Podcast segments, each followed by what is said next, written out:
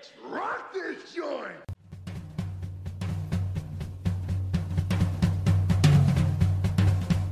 Sejam bem-vindos, meus caros amigos analistas do comportamento. Eu sou o Ian Valderlon e aqui não é o Boteco Behaviorista, mas eu já tomei duas doses de cana. Oi. Oi, eu esqueci minha bem. cerveja na geladeira, ó. Começou bem. E aí, jovens, aqui é 16 Belino Neto e em caso de emergência, chame um analista do comportamento.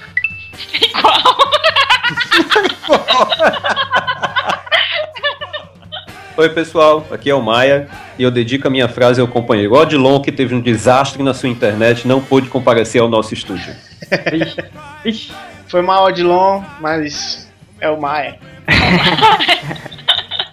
Olha o easter egg aí na frase do Maia, viu, galera? O Belinho, você sabe tão bonito, cara. Pintou a sobrancelha hoje. Cheia.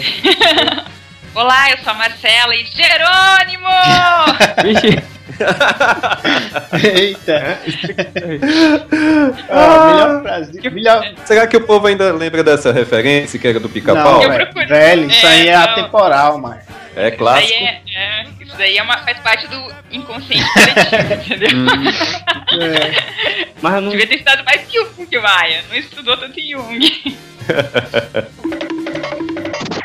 E diretamente do Boteco Behaviorista, ela que, pra quem não sabe, é tenente psicóloga da Força Aérea, Marcelo Ortolan, aqui nos estúdios do Cearacast.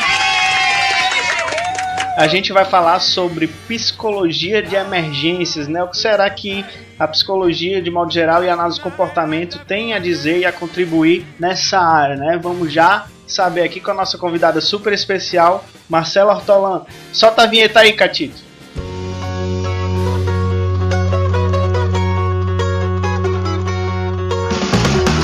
A o seu podcast de análise do comportamento feito com a gaiatice cearense.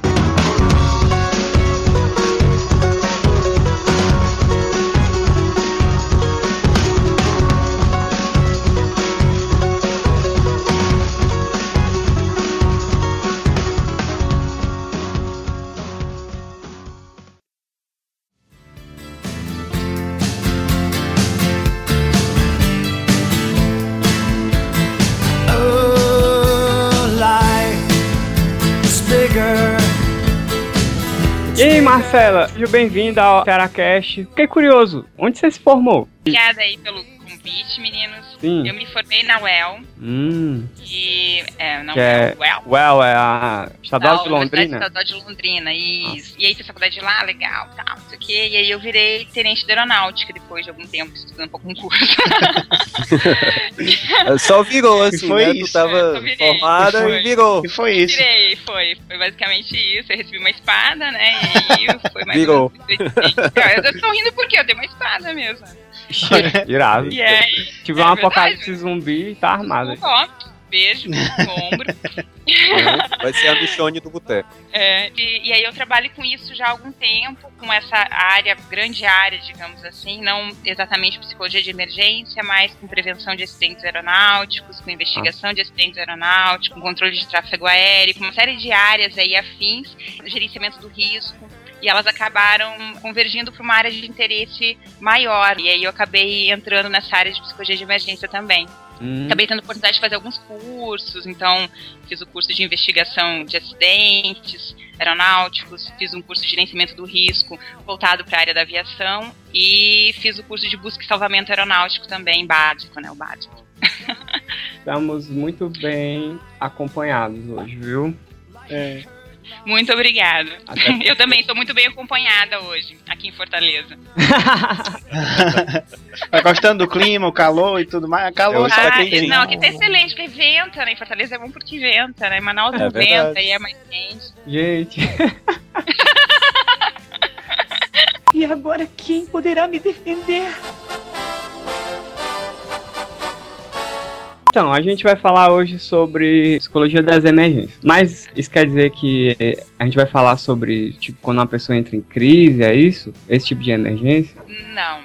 Quando eu dou palestra, eu até abranjo um pouco esse tema, mas eu acho que aqui, até porque a gente tem especialistas mais nessa área, aqui o foco é emergência e desastres. Até a gente estava falando, né, Maia, que o nome antigamente era esse. Ele faz algum sentido quando a gente compara nesse sentido, assim, que às vezes o psicólogo ele pode atuar no caso de um surto, por exemplo, ou, né, algum problema mais específico, enfim, um ataque, alguma coisa assim, mais a pessoa mesmo tendo um, um problema psicológico na Intenso. hora. Intenso e na hora. Intenso, um ataque de né? pânico, alguma coisa assim, né? E não, mas não é esse o foco exato. Nosso foco maior é justamente o papel do psicólogo quando acontece algum desastre, alguma, algum evento muito estressor que impacta ali numa comunidade, numa empresa, em algum ambiente onde tem outras pessoas e essas pessoas como elas vão reagir com relação a isso. E a própria pessoa, né, que estava presente, que foi alvo do evento. Uhum. Ou seja, a ideia é estudar como as pessoas lidam com o processo de emergências e desastres desde antes do ocorrido até depois. E a gente vai compreender todo esse processo dentro de uma Isso. perspectiva comportamental. Massa. Isso, isso. Então a isso. atuação é bem abrangente mesmo, né? Isso, ela é bastante abrangente e ela é bem complicada porque ela é uma esse tema, ele é previsto no Código de Ética, Hum. tá escrito lá nas responsabilidades do psicólogo, são deveres fundamentais do psicólogo prestar serviços profissionais em situação de calamidade pública ou de emergência sem visar o benefício pessoal. É mesmo. O que é um ponto interessante porque a maioria dos cursos de graduação em psicologia não prepara no núcleo comum das disciplinas os psicólogos para lidar com emergências e desastres. É verdade. Apesar de Exato. que, como a Marcela colocou, o código de ética coloca claramente que a gente pode ser convocado para poder lidar com o suporte às pessoas em situações de emergências e desastres, o que, de certa forma, para as universidades, cria um problema. Um É. problema no Exato. sentido que elas não sabem como lidar com isso nas, nos cursos de graduação. Exato. E essa é uma questão muito importante. Então, eu me voltei um pouco para isso porque eu percebi que eu tinha alguma coisa para falar para as pessoas que, que a gente não tem normalmente no dia a dia. E ele é um ponto importante, mas ele tem um movimento interessante agora. Qual que é esse movimento? O CFP, o Conselho Federal de Psicologia, junto com seus regionais, está fazendo um trabalho dentro da área de psicologia de emergência. Então, eles têm feito alguns estudos nessa área. Eu não participei do processo, mas eu já estou sabendo o que está acontecendo. Então, o CRP, junto, o CFP, junto com seus regionais, está promovendo palestras a partir desse ano para estudantes, profissionais da psicologia relacionados à psicologia de emergência, baseado no grupo de estudos que eles já fizeram anteriormente. Então, a gente está numa, numa situação melhor do que a gente já esteve. Dois anos atrás, digamos assim, não havia nada. E agora quem poderá me defender? Como é que a gente pode entender, só pra organizar, quando a gente tá falando de emergências e desastres, a gente tá falando do quê? Bom, a gente está falando de algum evento que foi disruptivo ou que, né, destrutivo de alguma forma, que causa ou perda de vida, ou propriedade, ou meio de subsistência, algum tipo de lesão ou algum dano à comunidade. Então, essa é a definição de emergência. Para um analista do comportamento, como é que ele lê isso? Então, assim, isso é a definição geral. Uhum, É uma série de eventos aversivos intensos, uhum, normalmente é, seguidos pela retirada de estímulos reforçadores, de forma permanente ou temporária. uhum. E esses eventos, eles podem ter um efeito sobre o repertório comportamental de uma forma que aquele indivíduo passa a ter déficits ou excessos comportamentais que não apresentava antes do evento. Então, uma situação onde a pessoa está naquele ambiente e aí ela passa a ter uma série de faltando coisas no ambiente dela. Então, ela pode começar, por exemplo, ela cuidava muito de, da família e aí perdeu metade da família. Então, Uhum. ela vai ter uma série de repertórios comportamentais que não são mais úteis naquele momento. De alguma forma, então ela está sendo, ela, ela tá sofrendo um processo de extinção. Além da punição, né, de alguma forma, por um evento aversivo muito forte por ter perdido a família, ela também está passando por um processo de extinção de repertório. Afinal de contas, ela era forçada, ou de alguma forma, né, era manti aqueles repertórios eles eram mantidos, e ela passou a não ter mais isso. Então a gente tem que, vai ter que, de alguma forma, ela vai ter que reorganizar esse repertório, aprender novos, novos comportamentos, deixar de emitir outros comportamentos, ou, ou encontrar novas situações onde aqueles comportamentos sejam adequados novamente. Sim, e, e isso de, assim, a, a, a questão fica complexa porque ocorre a nível coletivo. Exato. Normalmente é uma situação onde várias pessoas são impactadas. Inclusive, a gente tem vários tipos de vítima. Você tem desde a pessoa de primeiro, né, a pessoa que sofreu a lesão ali, que tá, que está presente no, no, local, que observou, você tem a pessoa que faz o atendimento. Então, por exemplo, os atendentes do SAMU, até mesmo essa equipe psicológica de emergência talvez precise de um atendimento posterior, de um Verdade. momento onde ela possa ter um, tipo, algum tipo de acolhimento. Tem a é, equipe também para se preocupar, né? Exato. É. Exato, e boa parte, inclusive, dos trabalhos psicológicos são voltados para a equipe. Porque, por exemplo, às vezes uma, a pessoa, é, a pessoa, quando é um evento mais pontual, ela vai conseguir lidar. Agora, imagina a pessoa que está todo dia naquele ambiente, que está ah. todo dia posta aquilo, e é, talvez, algumas vezes ela pode desenvolver algum tipo de, de problema com relação àquilo. E, e, assim, vários problemas emocionais, inclusive, né? Uma certa insensibilidade ao, ao ambiente, uma certa dificuldade de criar vínculos. Então, assim, tem uma série de questões bem psicológicas, assim, bem classiconas, sabe? sabe? É. E que essa pessoa pode acabar exposta por esse trabalho repetitivo. É, o... Existem profissionais da, da rede de apoio, como da Defesa Civil, do pessoal da mais da área da saúde, que quando eles entram numa situação que vai perdurar por dias, eles podem, por exemplo, ficar tão preocupados com o que está acontecendo ao redor que eles se esquecem de cuidar deles. Às vezes se esquecem Exato. de almoçar, de tomar banho, de dormir. Às vezes você pode encontrar um médico que está dois dias sem dormir, numa situação de emergência muito grave. Uhum. Exato, exato. E aí e o é psicólogo é acompanha isso. isso. Exato. E o psicólogo pode entrar nisso. Eu conheci psicólogos que atuaram em emergência e entraram nessa, assim, de ficar uma semana dormindo quase nada e, e assim, emagrecer milhares de quilos porque não, não comia, ou mesmo comendo comendo, o organismo estava tão em alta rotatividade que não absorvia aquele alimento direito. Então, assim, a gente tem que tomar cuidado para a gente também não virar parte do problema, digamos assim. Cuidar também para tentar manter a nossa saúde minimamente em dia. E assim, é uma situação delicada porque é completamente fora do nosso controle. E aí eles vão passando por esses níveis, desde pessoas, até pessoas assim que viram pela televisão, ficaram sabendo muito remotamente, elas podem ser afetadas por aquilo. Então, pessoas que nunca andaram de avião e que têm medo de andar de avião por causa dos acidentes que observa, por exemplo. Ah, e os mamonas hum. morreram, aquelas bem velhas, né? os mamonas morreram, é. então. E aí é regra, né? Se alguém caiu é. de avião, eu também posso cair de avião, não vou entrar. Exato, exato. E aí não é aquela questão assim de conhecer os riscos e saber que, obviamente, cada vez que a gente sai de casa na rua, a gente pode, né? A gente tá de alguma forma se arriscando. Mas é assim, ter uma regra muito rígida com relação a isso, por conta de uma informação que foi passada de um evento traumático e que uhum. acabou atingindo muita gente devido à mídia.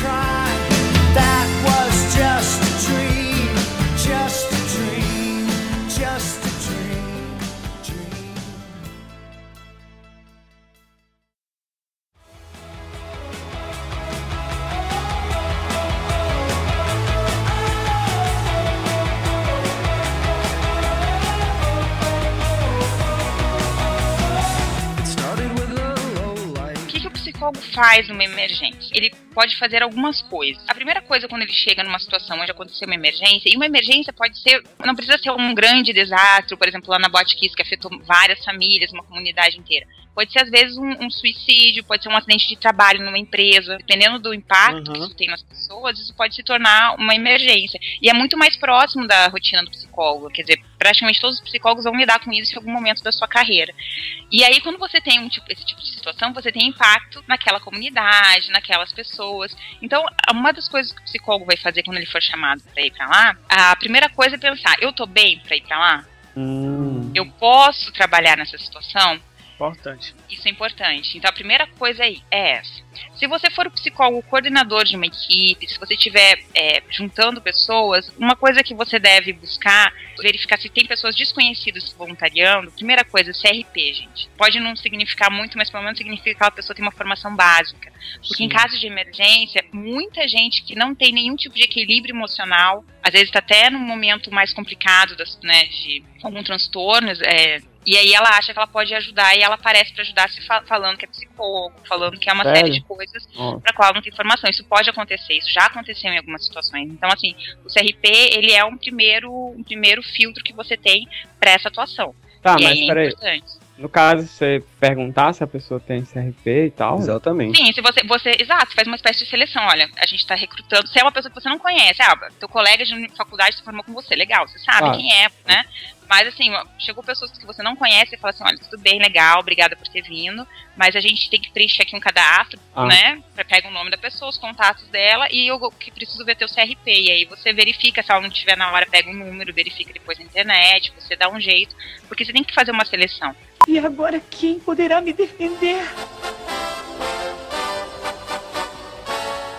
E no caso de outros profissionais, né? Enfermeiros, médicos, assistentes sociais. Acho que é o que comporia uma, basicamente uma equipe, assim, né? Engenheiro também, acho que. Vai depender muito do formato do ambiente onde você vai trabalhar. Hum. Normalmente, quando você tem um grande desastre, você tem uma central de emergência. É criado um lugar, uma central de emergência. Por exemplo, um desmoramento de um morro, é, uma enchente, normalmente tem abrigos onde as pessoas vão. Então você normalmente vai atuar nesse local. Se você está num grande desastre aéreo, normalmente eles fazem uma central de emergência, um, um ambiente onde eles vão receber essas famílias, eles vão receber essas pessoas para passar informação. Lá é um local também que você pode atuar.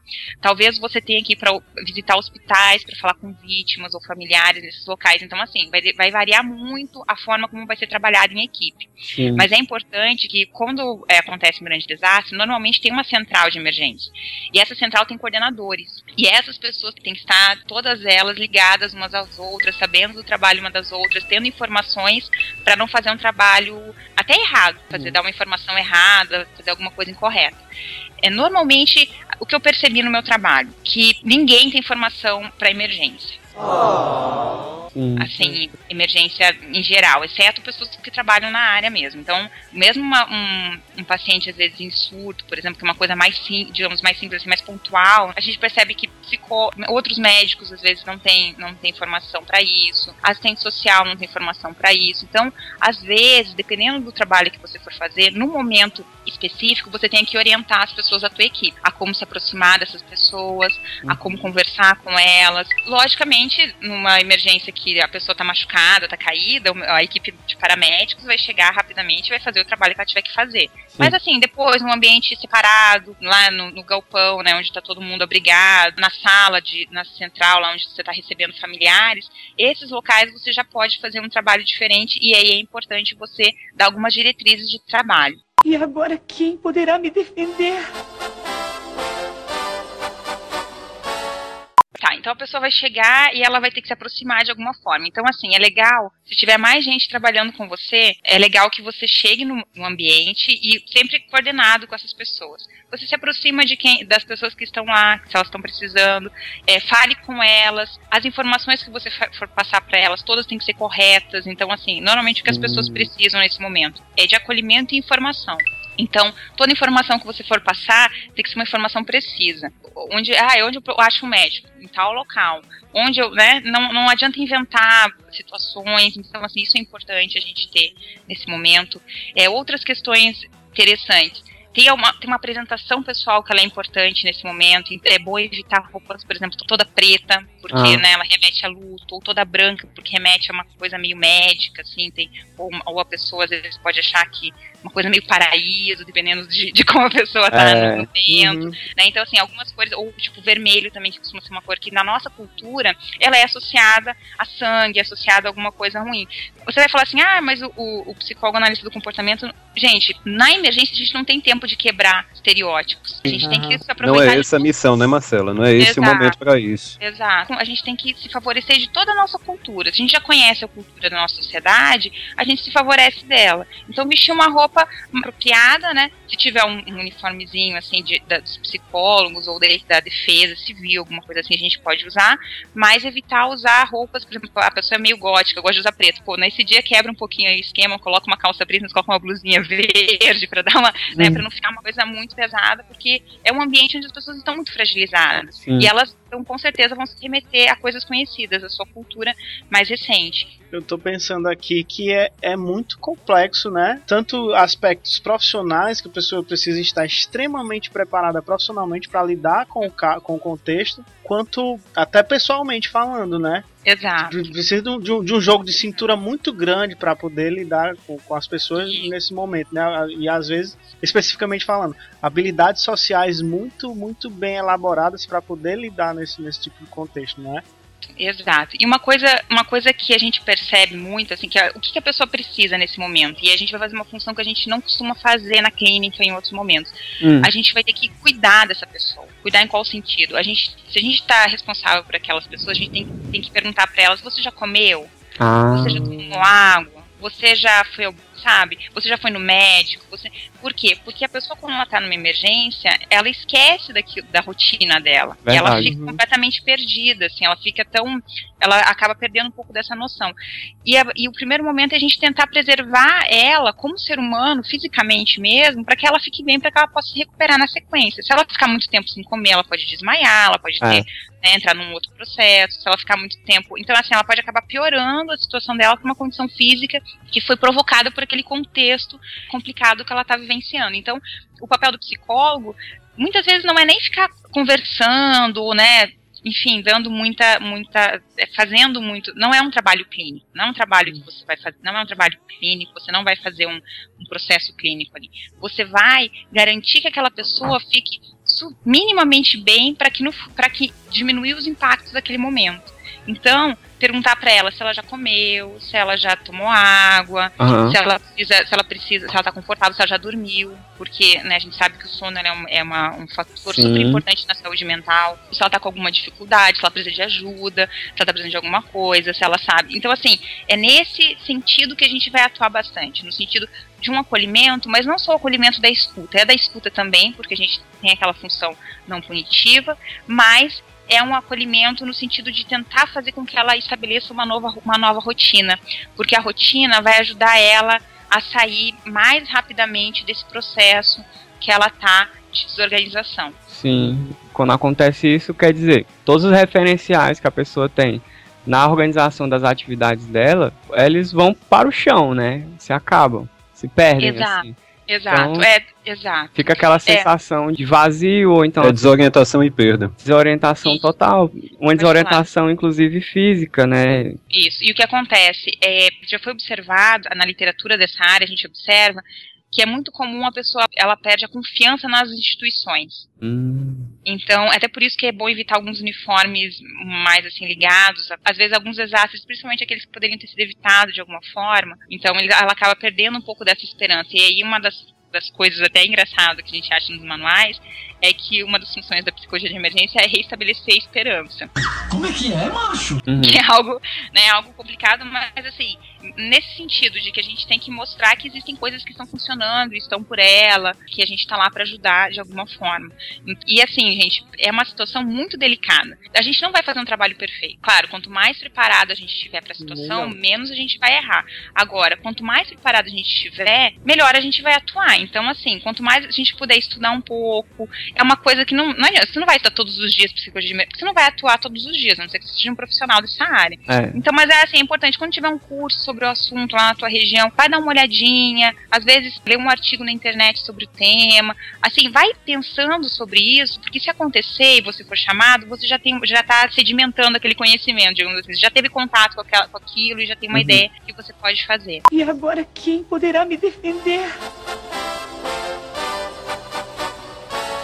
Então, assim, várias coisas que a gente aprendeu na faculdade que a gente às vezes pode não lembrar na hora, né? É, primeira coisa, como que você chega numa pessoa que tá lá, tipo, um familiar que tá chorando muito, uhum. uma pessoa que tá muito abalada, que tá muito revoltada às vezes com a situação, dependendo. Normalmente, né, a gente tem uma, esse tipo de sentimento que fica variando. E a pessoa é, fica muito agressiva, né, também. Pode ficar, pode ficar muito agressiva, pode ficar muito fragilizada. Cada pessoa vai reagir de uma forma a um evento estressor desse tamanho. E aí, uma coisa que acontece, uma coisa, uma das formas de a gente chegar primeiro, é a gente se apresenta, a gente não precisa dizer que a gente é psicólogo por, num primeiro momento, porque a psicologia nem todo mundo recebe bem. Vocês uhum. acho que já devem ter passado por situações assim, e é um, um, momento de fragilidade. Então a pessoa, eu não tô maluco, né? Isso não, não vai ajudar uhum. muito. Uhum. Então chega, fala seu nome, fala que você tá lá para ajudar, uma ferramenta que pode ajudar a quebrar esse primeiro gelo, é um copo de água, por exemplo. Você chega, oferece, você aceita uma água, ou sou fulano, tô aqui para ajudar. Por exemplo, o Instituto Quatro Estações de São Paulo, que é um dos principais institutos de psicologia de emergência do Brasil, eles têm um coletinho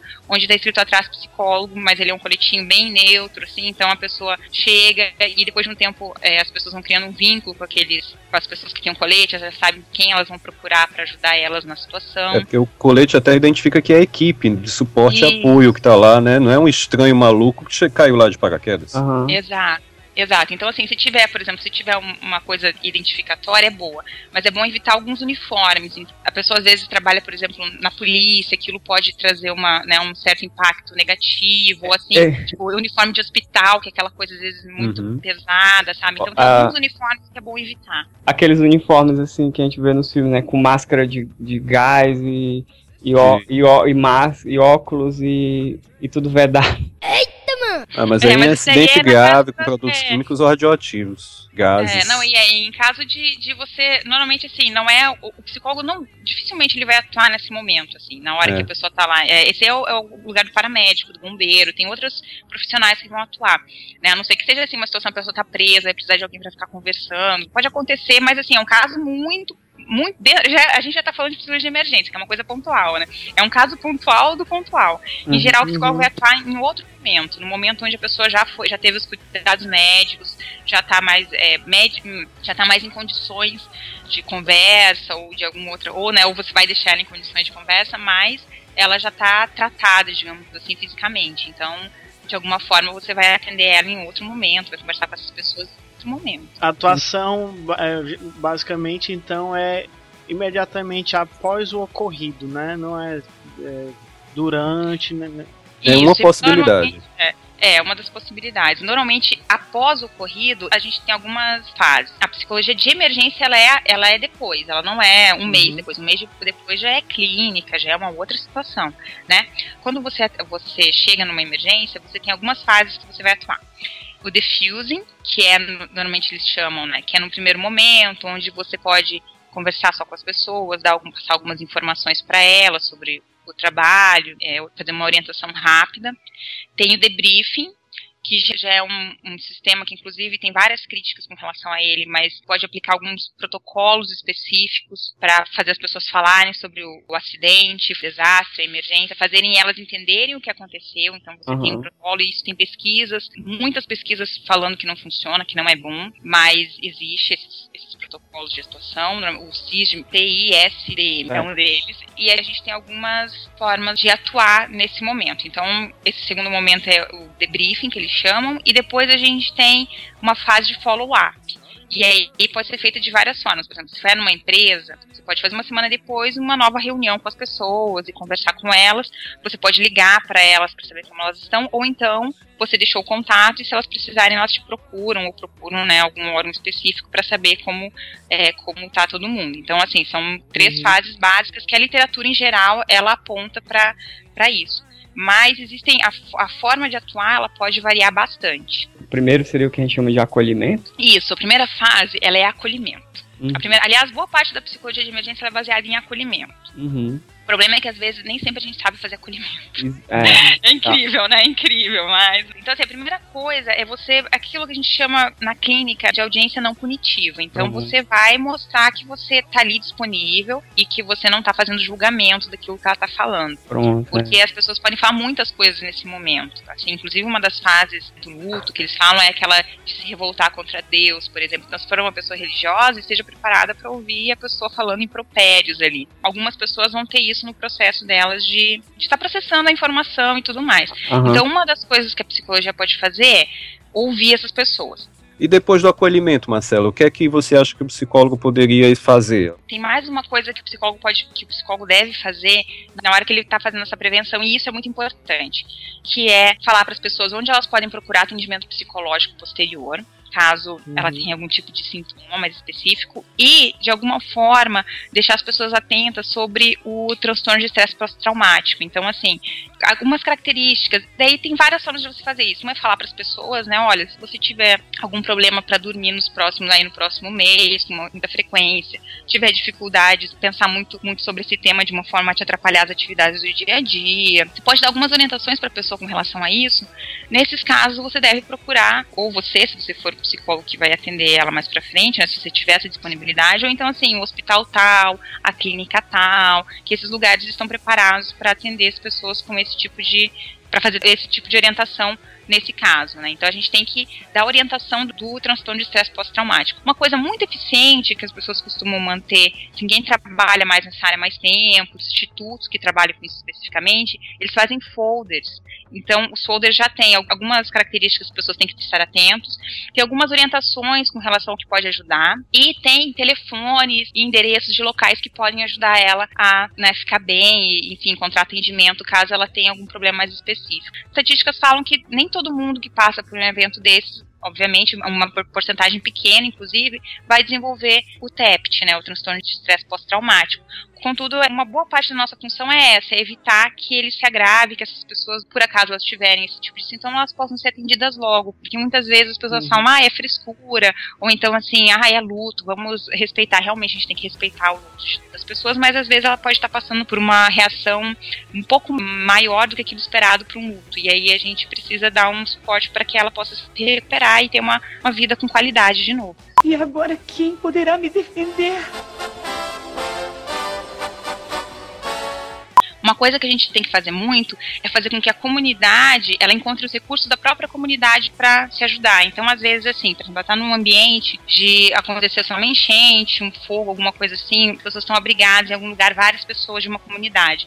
Às vezes aquela pessoa está um pouquinho melhor, você dá uma tarefa, pergunta se ela não quer ajudar em alguma tarefa. Você não quer ajudar aqui na distribuição de comida, você não quer contar quantas pessoas tem, todo dia eu preciso fazer uma contagem, não quer brincar com as crianças. Então, assim, às vezes achar uma tarefa para essas pessoas, cada uma delas, e ajudar elas a recuperarem um senso, a terem um novo de sentido controle. da vida naquele momento, de controle, exatamente. Então, assim, essas formas de agir, a gente tem que ter uma ideia de que elas são maiores. O nosso foco, ele é fazer a pessoa ficar bem, as pessoas que estão com mais problemas e que naqueles momentos foi visto que elas vão precisar de um apoio maior, já podem ser encaminhadas, mas, assim, muita gente tá, tá naquele momento, assim, que ela fica bem, fica mal, a gente sabe como é isso, né? Então, assim, tentar encontrar coisas que ajudem a pessoa a voltar para o seu ambiente ajuda bastante, voltar para uma rotina, ter um uhum. momento mais leve. E agora quem poderá me defender?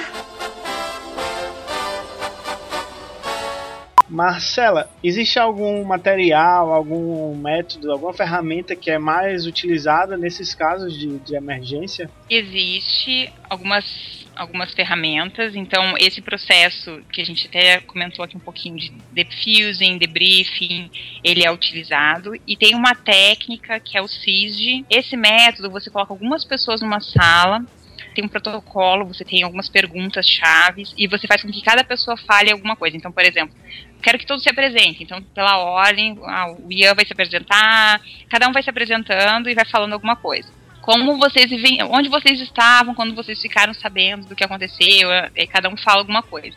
É uma ferramenta que no primeiro momento faz sentido, né? Ah, se as pessoas falarem, elas ficam bem.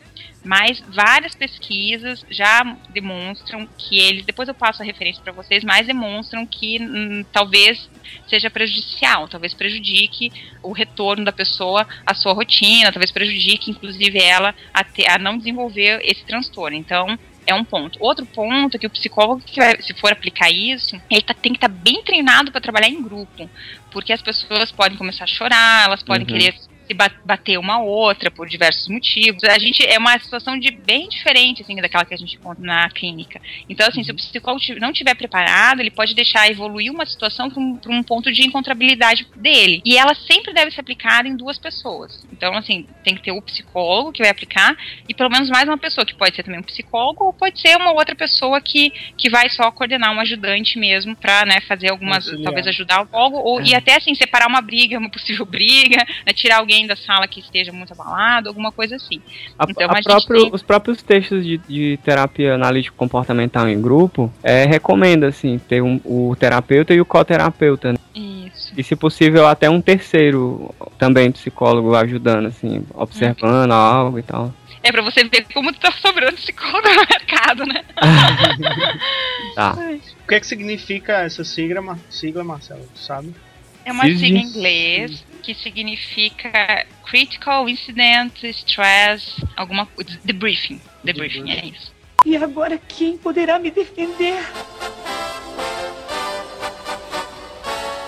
Marcelo, a gente sabe também que o analista do comportamento, uma vez que ele trabalha com comportamento, ele pode entender o que foi que aconteceu e comportamento passado indica probabilidade de comportamento futuro. A gente pode tentar identificar como é que a gente previne certos aspectos comportamentais que possibilitam a ocorrência do desastre. Como é que seria o trabalho do terapeuta ou do analista do comportamento aí? Exato. Uma das formas que a gente tem para fazer isso é se reunindo junto com a prefeitura ou junto com algum órgão que vai cuidar de alguns desastres. Então, por exemplo, você tem, uma, tem vários desastres, acidentes que poderiam ter sido evitados. E, de alguma forma, a gente pode trabalhar nesse ponto. Então, por exemplo, um psicólogo que trabalha numa empresa, ele pode ajudar trabalhando na CIPA, que é a Comissão Interna de Prevenção de Acidentes. Uhum. Já é uma forma, você pode ajudar a prevenir algumas emergências. Outra forma é você trabalhar em grandes projetos. Por exemplo, a prefeitura está mapeando áreas de risco de desmoramento ou de enchente. Você pode trabalhar num projeto assim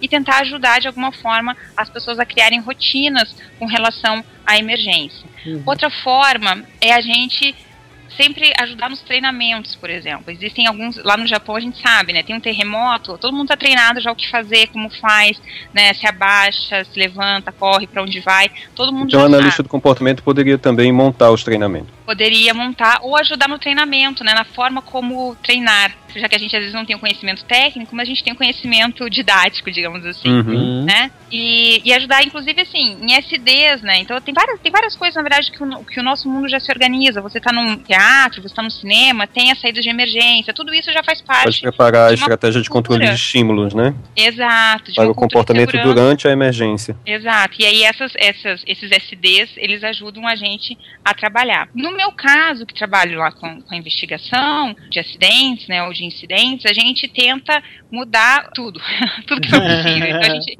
identifica o que está provocando aqueles comportamentos e tenta modificar aquilo, sempre tirando o máximo possível do indivíduo, porque a gente sabe que o indivíduo ele reage muito ao contexto onde ele está inserido, uhum. né, as contingências que estão fortalecendo, que estão os estímulos discriminativos presentes naquele ambiente. Então a gente trabalha normalmente mudando legislação, mudando é, o comportamento de outras pessoas, então um supervisor que está na área que pode mudar comportamento. Então você trabalha nesse, tem treinamentos específicos quando é algum caso mais ah, precisa ser treinado isso melhor, ou até assim no equipamento, ah, a gente está percebendo que esse equipamento ele está provocando tal reação. Um alarme que dispara por qualquer coisa, está muito sensível, ele pode perder a função dele. Então, num caso de emergência de verdade, aquele alarme pode não funcionar mais. É o alarme então, Joãozinho, né? É. O lobo, então, é o lobo.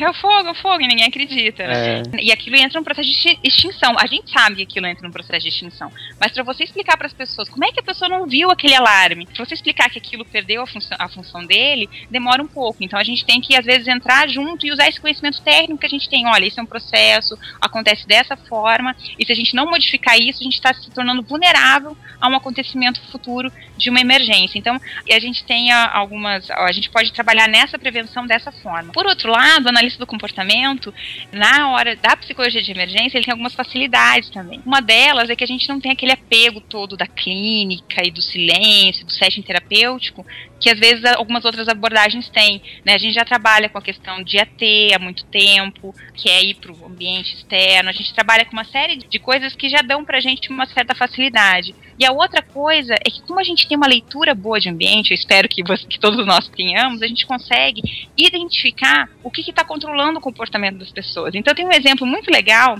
que é assim: uma psicóloga estava numa sala de recebimento né, de familiares de uma vítima, de vítimas tal, e aí ela começou a perceber que, e assim, nessa sala tinha comida, tinha, né, ela tinha uma, tinha uma recepção, era um lugar adequado, assim, para receber as pessoas. Uhum. Uma sala grande com muita gente, um acontecimento bem grande mesmo.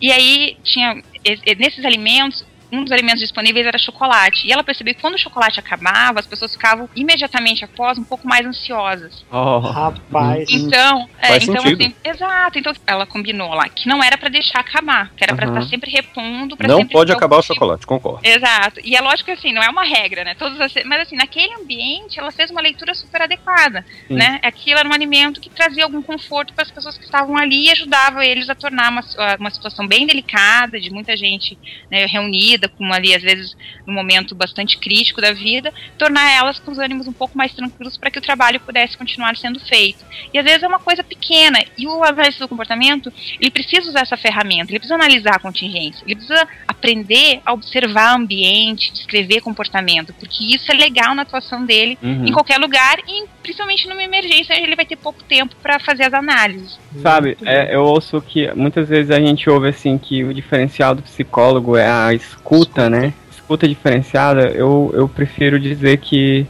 em, bom, enquanto análise do comportamento, é, a gente tem uma leitura, né?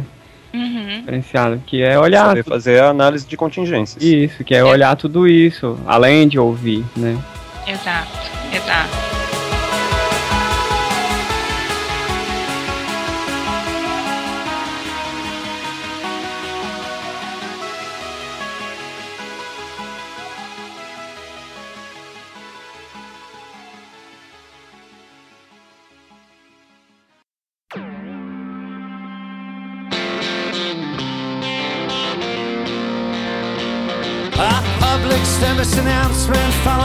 A gente foi convocado várias vezes para atuar, inclusive pelo próprio conselho, né? Quando teve a emergência da Kiss, por exemplo, lá no Rio Grande do Sul, vocês Uhum. lembram da boate Kiss que pegou fogo? Sim, sim, sim. Santa Maria, milhares- né? Isso, em Santa Maria. Milhares de milhares, milhares não, né? Mas muitos jovens morreram, muitas pessoas ficaram feridas, a comunidade ficou muito abalada e, a- e o psicólogo ele foi chamado a atuar naquela época. E o problema enfrentado pelas pessoas que chegaram lá é que elas não tinham nenhum preparo para trabalhar com isso. E é uma realidade, a gente realmente não tem ideia do que fazer. Né? É a velha pergunta que todo psicólogo já teve que responder, que é mais ou menos nessa área. Quando eu vou no velório, o que que eu falo? Aham. Né? Já teve que responder essa pergunta? Todo Então, mundo já teve que responder. Eu já tive que lidar com esse caso profissionalmente falando. E é uma questão importante, numa, num caso de emergência, você é a pessoa que tá ali e você, é como se você estivesse num evento, assim, num, não digo num grande velório, mas é uma situação, né, assim, tensa, delicada, onde você talvez tenha que falar algumas coisas ou tenha que agir de alguma forma e a gente não foi preparado para isso. Eu acho que essa pergunta é interessante porque ela faz a gente pensar que a gente não foi preparado para tudo.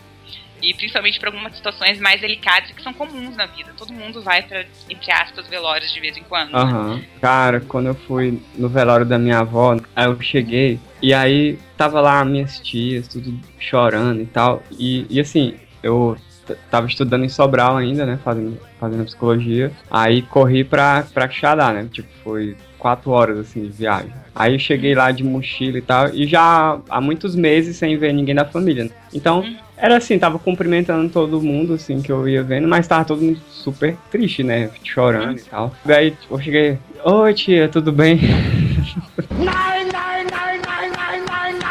Não, você não fala isso. Fa- Cara, É, você não chega desse no velório jeito. falando tudo bem. Oi, É porque tudo bem? assim, Aí assim, né? Tudo bem, meu filho. Aí chora. Olha aí, Umbelino, já podemos começar a aula dizendo não chegue no velório dizendo tudo bem. A gente já pode dizer o que não falar. É, mas tipo, é. Mas é, faz parte, é porque tudo bem não é, não é exatamente isso, você não tá perguntando. É, É, mas Não um cumprimento. É, é o um cumprimento. né? Já tem o Oswaldo Montenegro, tem uma música chamada É um Chato. intraverbal. Ele fala que É. o chato é o cara que você pergunta tudo bem e ele responde. tá, tudo bem. Você não responde tudo bem. Aham. É intraverbal. No, no caso que eu atendia na época que eu tava trabalhando lá em Acaraú, foi uma, uma senhora que tinha um filho adotivo que o cara era usuário de drogas se suicidou no quarto ao lado do dela. né? Foi, Uhum. foi um suicídio bem esquisito lá porque ele se flagelou antes de se suicidar. E aí ela tava extremamente abalada, extremamente abalada. E o, o manejo que eu, que eu tive que fazer com ela. Primeiro foi só a parte do processo de ela aceitar que tinha acontecido e poder lidar com aquilo, porque era irreversível. E o segundo, que eu acho que foi o que mais ajudou, eu reuni a família e digo: vocês vão ter que mudar tudo na casa e na rotina dela. Porque a vida dela era ele, esse rapaz que se, se suicidou. né? E aí mudaram a casa, pintaram a casa, mudaram os móveis de lugar, mudaram a rotina dela, chamaram ela a fazer um monte de coisa. Em alguns meses ela estava super, não bem, né? Mas o sofrimento tinha, já tinha diminuído bastante. Uhum. Sei nem se você vai Exato. entrar na conversa. né? Exato. Não, mas é perfeito, assim. Eu, inclusive, tô indo embora, porque né, você já deu a aula e. Não. Não, mas assim, mas é. mas é assim, é, é isso. A gente, a gente tem algumas ações a fazer sim, e elas vão bem por esse caminho, ó, bem por esse caminho. Você teve uma Uhum. atuação perfeita, parabéns, tirou 10 na prova. Obrigado. Não, muito bom, assim, é, é bem por aí. assim. E agora quem poderá me defender? Uma coisa importante, gente, não forcem elas a falar. Hum, Porque uma coisa que foi observada nesses processos que são é, protocolares, que as pessoas falam, todo mundo fala o que aconteceu, é que isso pode piorar o trauma. Então, assim, a pessoa vai falar na medida em que ela quiser falar, e foi visto que, assim, se você fala muito cedo sobre o que aconteceu, tem algumas estatísticas que mostram que no futuro você tem uma probabilidade maior de desenvolver TEPT do que aquelas pessoas que não tiveram nenhum tipo de atendimento, por exemplo. E daí isso é ruim, isso é melhor não fazer É nada. o transtorno de estresse pós-traumático, né? Isso, transtorno de estresse pós-traumático. E agora quem poderá me defender? muitas vezes a gente tem uma tendência, assim, na nossa cultura, quando acontece algum desastre, a gente tem uma tendência, a gente quer muito, porque a gente foi educado para fazer isso, é falar assim, não, tudo bem, a pessoa, tipo, né, alguém Ah. morreu, aí falar, ah, a pessoa tá no céu, Hum. ou então, ai, Deus tá cuidando. Gente, não falem isso, não, não. Por quê? Primeiro, normalmente quando acontece um desastre, a primeira pessoa que chega lá é a igreja. Igreja, né, as religiões, Ah. porque elas têm até assim até uma é até um ponto positivo, porque elas costumam ter uma capacidade de mobilização muito grande, assim, que a nossa sociedade civil às vezes não tem tanta capacidade de mobilização assim. Principalmente quando precisa Então- de doações e apoio da comunidade, né? Exato, Precisa de um exato. carro, precisa de uma van, precisa arranjar um caminhão, um garrafão d'água, gente para Exato. fazer uma limpeza da área. Aí as, as organizações religiosas conseguem ajudar nisso. Apesar de que, Exato. em outros pontos, eles acabam querendo fazer o trabalho da defesa civil da equipe e, e pode atrapalhar nesse ponto aí. Exato, exato. E assim, muitas vezes até assim, o local onde as pessoas são abrigadas são igrejas ou em dependências da igreja, né? Porque assim, é o, é o que a comunidade se reúne muito em torno disso. Então, uma coisa que a gente tem que entender é, não é nosso papel levar conforto espiritual nesse sentido religioso. Nem Tá? pode ser pelo Então, código assim, exato, é, exato, exatamente esse ponto, Maia. A gente não pode fazer isso pelo código de ética. E se a gente fizer isso, a gente pode estar entrando numa fria muito grande, porque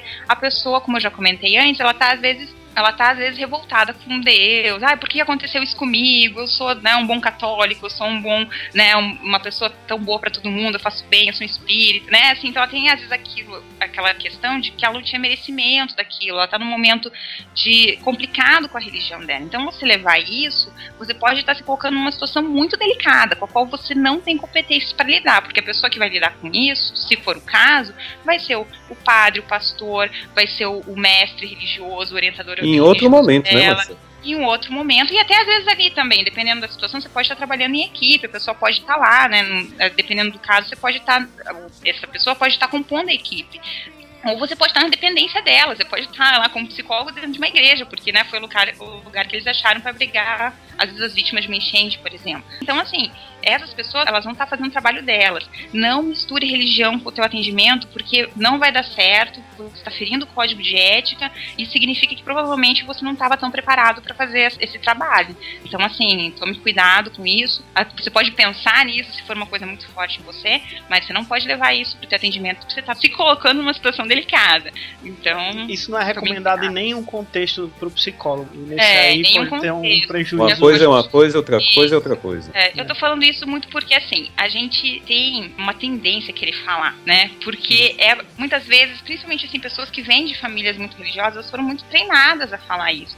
E, assim, já aconteceu, gente, de acontecer uma emergência, uma pessoa que tinha perdido o filho também, e a primeira pessoa que ela procurou fui eu. E aí, eu tava lá na sala, e enquanto isso chegaram, é, eu tava lá conversando com ela, e eu fiz isso, assim, ofereci água, sentei, perguntei o que ela queria fazer, não sei se eu podia ajudar, Acolheu, deixei ela né? chorar, é, fazer um acolhimento. E eu tava no, no salão, não tava na minha sala, tava na parte, digamos, na recepção, porque ela realmente chegou, me pegou no susto.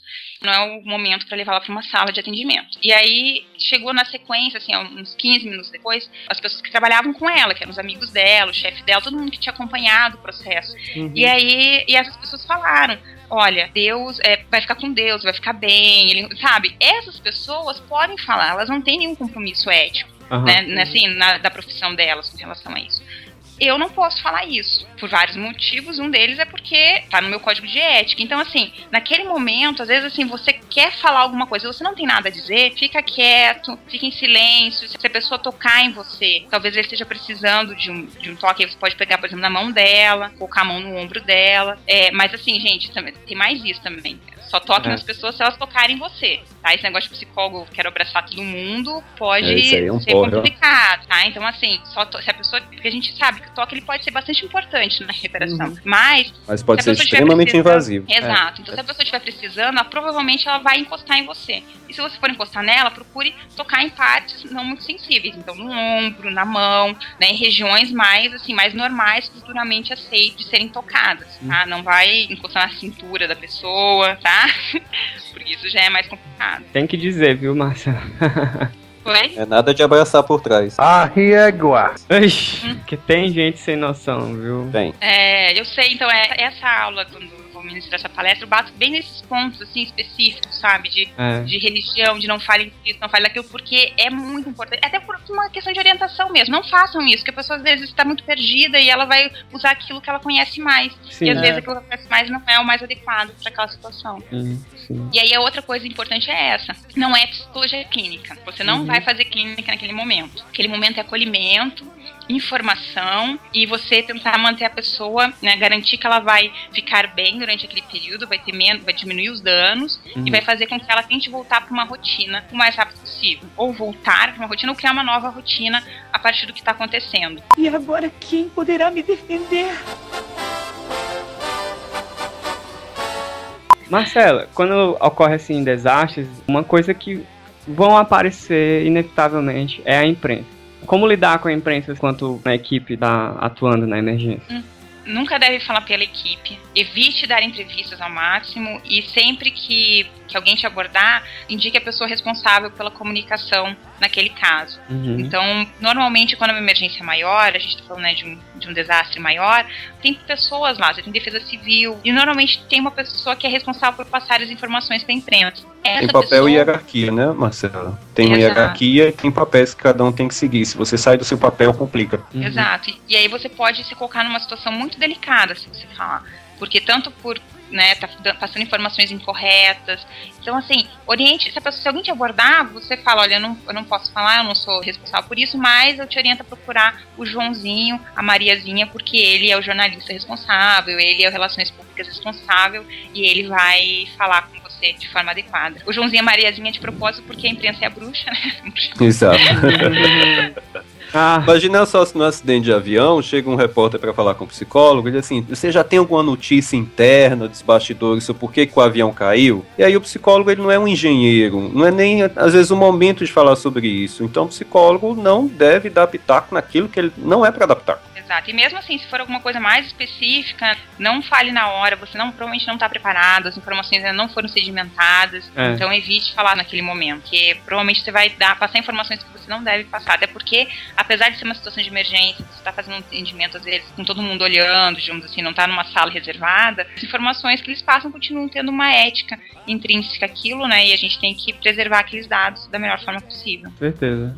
Porque a imprensa vai tentar conseguir informação de todo jeito, então é. ela vai procurar vazar, pegar um vazamento de informação pelo elo mais fraco. Esse elo mais fraco não pode ser o psicólogo. Ele não pode, ah, para aparecer no jornal, ter o nome na televisão, ficar dando informações a troco de nada. Vai Exato. ter uma pessoa treinada, preparada para fazer isso e dar a informação certa na hora certa. Até porque vai, por exemplo, você descobre que um filho seu faleceu no acidente no avião pela televisão. Uhum. Uhum, isso é muito pesado. Exatamente. Tomem cuidado, porque nesses momentos a gente fica muito vulnerável e a gente às vezes até na boa vontade de ajudar. E jornalista, eles fazem pressão, eles querem informação e eles querem rápido. A pressa deles não é a tua pressa, então vá com calma, né, oriente onde ele, onde ele pode buscar essa informação, mas não caia na armadilha de querer atender ele, de querer ter boa vontade, porque é uma armadilha mesmo. Eles querem essas informações de qualquer, qualquer custo e eles vão tentar pegá-las, faz parte do trabalho deles.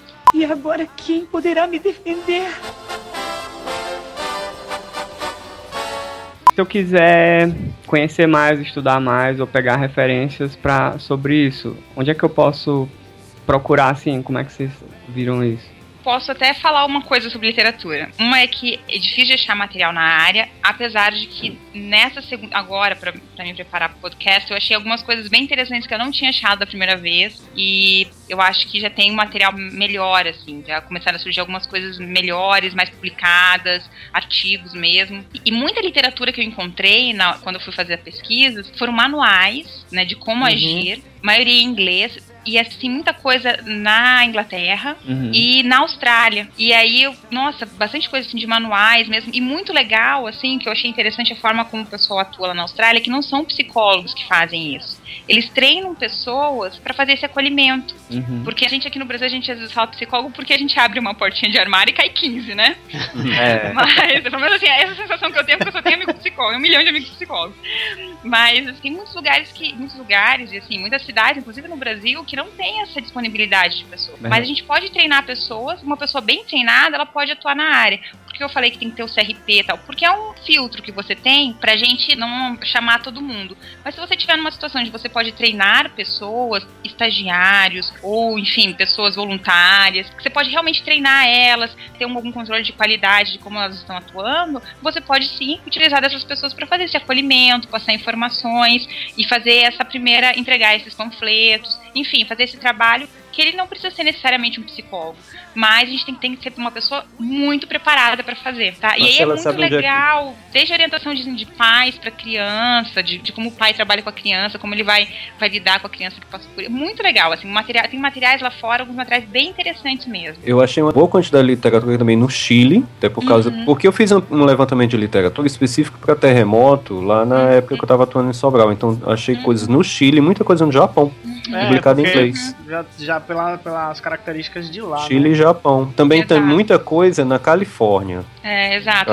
Mas eu, eu fiz uma busca por só por terremoto. Não foi é. queda de avião, incêndio, enchente, foi só terremoto. Aí foi Chile, Califórnia e Japão, onde eu achei maior, é. maior quantidade de material. Material bom, é. de como fazer treinamento em escolas, de como lidar com perda de familiares, suporte uhum. a pessoas que estavam abaixo da terra e foram resgatadas. Muita coisa boa. Exato. Sim, tem muita coisa legal. Mas nem fora. Tudo tá sobre isso. E nem tudo tá sobre o nome de psicologia de emergência. Assim. Então, foi uma coisa que eu fui descobrindo nas pesquisas. No primeiro momento, a gente pesquisa psicologia de emergência, acha até um ponto, e depois tem que procurar coisas mais específicas para ter a parte de psicologia junto com isso.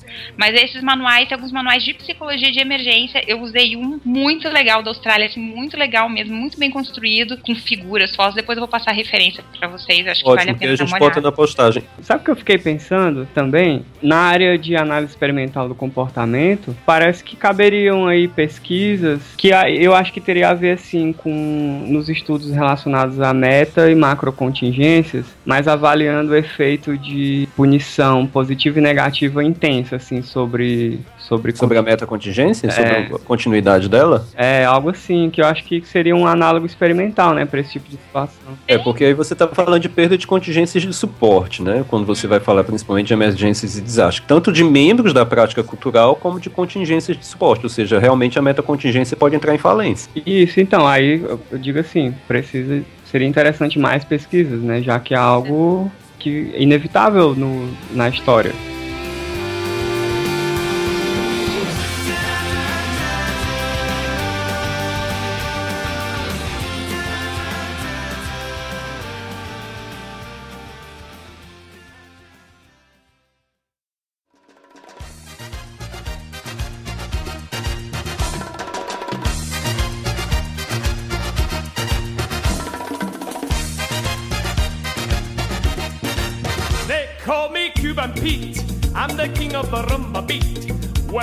Obrigado, Marcelo Artolan. A gente é, adorou essa conversa aqui e espero que você tenha gostado e possa participar novamente do Aceracast aí, quem sabe, né, no futuro. Eu que agradeço, muito obrigada pelo convite, fiquei super feliz e poder falar, poder falar desse tema que é um tema às vezes pouco trazido, pouco debatido, né? E adorei estar com vocês, foi muito divertido, muito bom essa minha temporada em Fortaleza.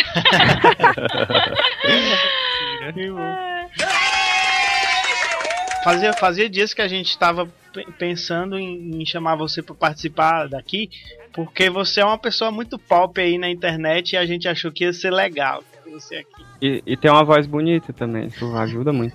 Ah, obrigada. Fiquei muito feliz pelo convite, pela, pela. Nossa, muito legal mesmo. Gostei muito. Fiquei bem, bem feliz quando vocês me convidaram e, e fiquei feliz pela oportunidade também, que é um tema que eu gosto de falar.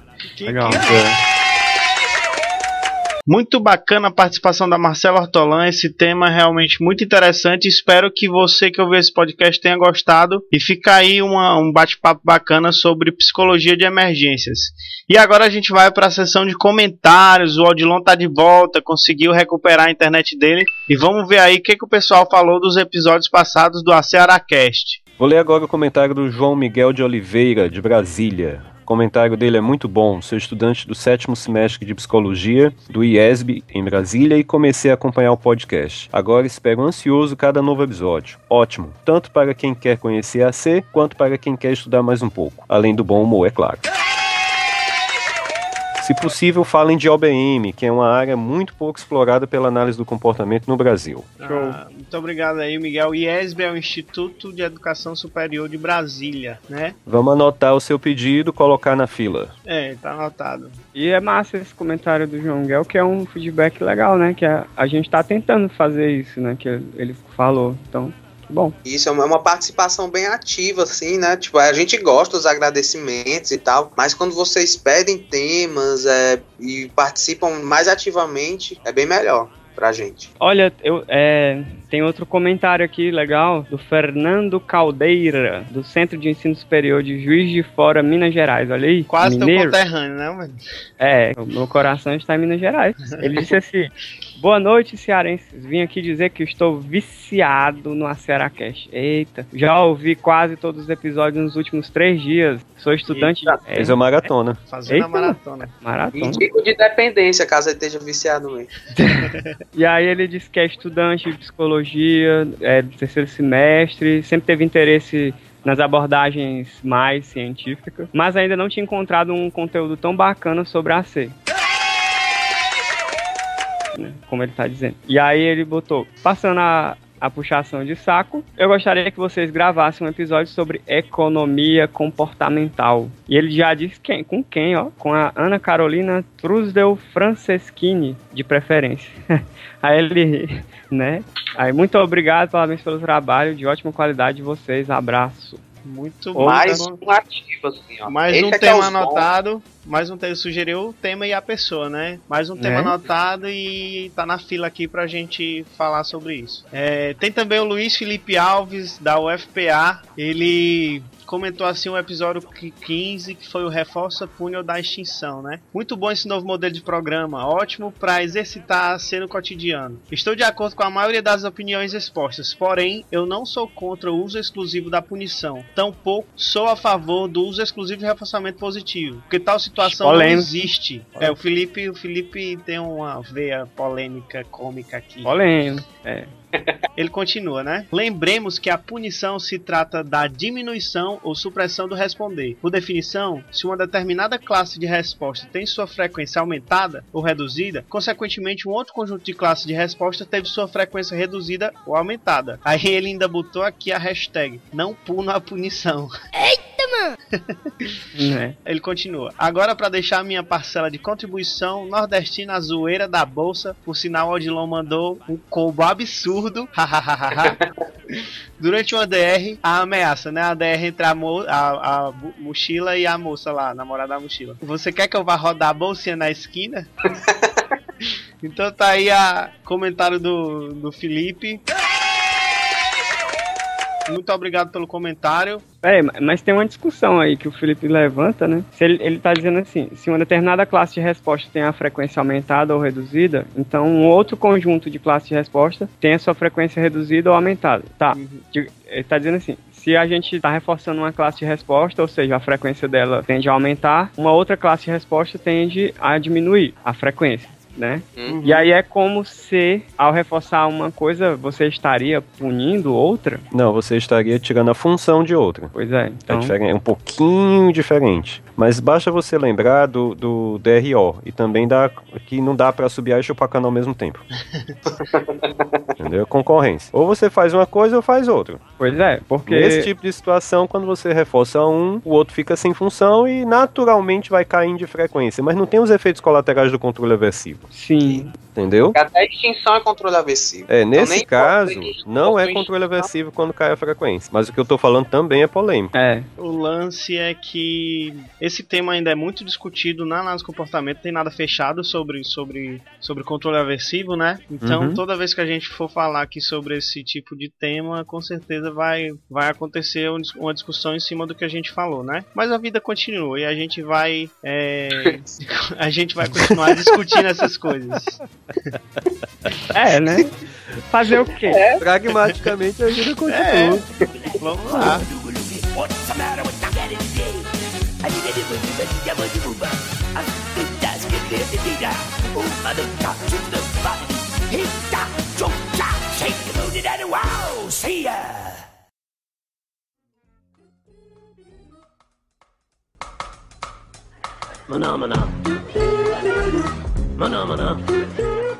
Aqui nos estúdios do Boteco. Caralho, velho, deu, deu um boot aqui na minha mente. estúdios do Boteco Behaviorista. Baixou o Felipe. Se bem que não, ninguém vai mexer com ela, não. Ela tem uma espada. Ninguém mexe com quem tem uma espada. com relação à psicologia de emergência. É bem provável. Que é isso, cara? Foi mal, foi mal. Vou botar no mudo aqui. Foi mal. Ah, peraí que não Tocou o foi celular, a edição, desculpa. A edição só vem depois. Foi mal. Peraí, peraí. Eu vou atender aqui e vou deixar no mudo. Só um Eu momento. imagino o Maia dançando toda vez que eu escuto esse áudio no celular dele. Não, não, sim, eu tô brincando. É porque eu acho que o Ian tá bonitinho o sotaque dele. É, pede pro Ian falar. Ô, gente, Tept. Aí. Comunidade que tá ao redor que foi afetada. Eita, Maia. Quem Foi foi mal, foi mal, foi mal. Peraí, peraí. Vou botar Ô, no mudo. Maia, aqui. essa vaga não vai ser tua, Pois Maia. é, pois Ah, é. Maia, tá vacilando demais, viu? É, eu acho que eu vou ser demitido mesmo. Peraí. Tá o Maia na geladeira aí uns dias. Ele tá ligado, eu vou iniciar o computador, aí você me liga de novo aí. Ou eu entro logo daqui. Se eu Eita. se eu. Eita, Daft Punk. Daft Punk total. Eu tava querendo me lembrar É. desse nome aí. A gente podia pedir pra ele cantar uma musiquinha, né, Daft Punk? cara? E será que dá pra gente trocar o Odilon pelo Maia? Rapaz, é uma troca desleal. E agora do como é tá? Agora tá Darth Vader. É, já não é Daft Punk, agora é só Darth Vader. Fa- fala aí, fala aí. É, ele tem um clone de verdade. Diga-se Se de um dia ele passagem, meu precisar de um irmão. órgão, só pegar o irmão dele, dar uns tapas e cortar e tirar. Não, tem que pegar o irmão dele e engordar, vem. Não, velho, ele já é mais gordo que eu. Vixe! É. Inclusive, ele é o cara mais bonito que eu conheço. Olha, Nunca vi um mais. Sério. Tô quando você olha no espelho, né, Ian? O ACERACast é um projeto de extensão do Laboratório de Análise do Comportamento, vinculado à Universidade Federal do Ceará.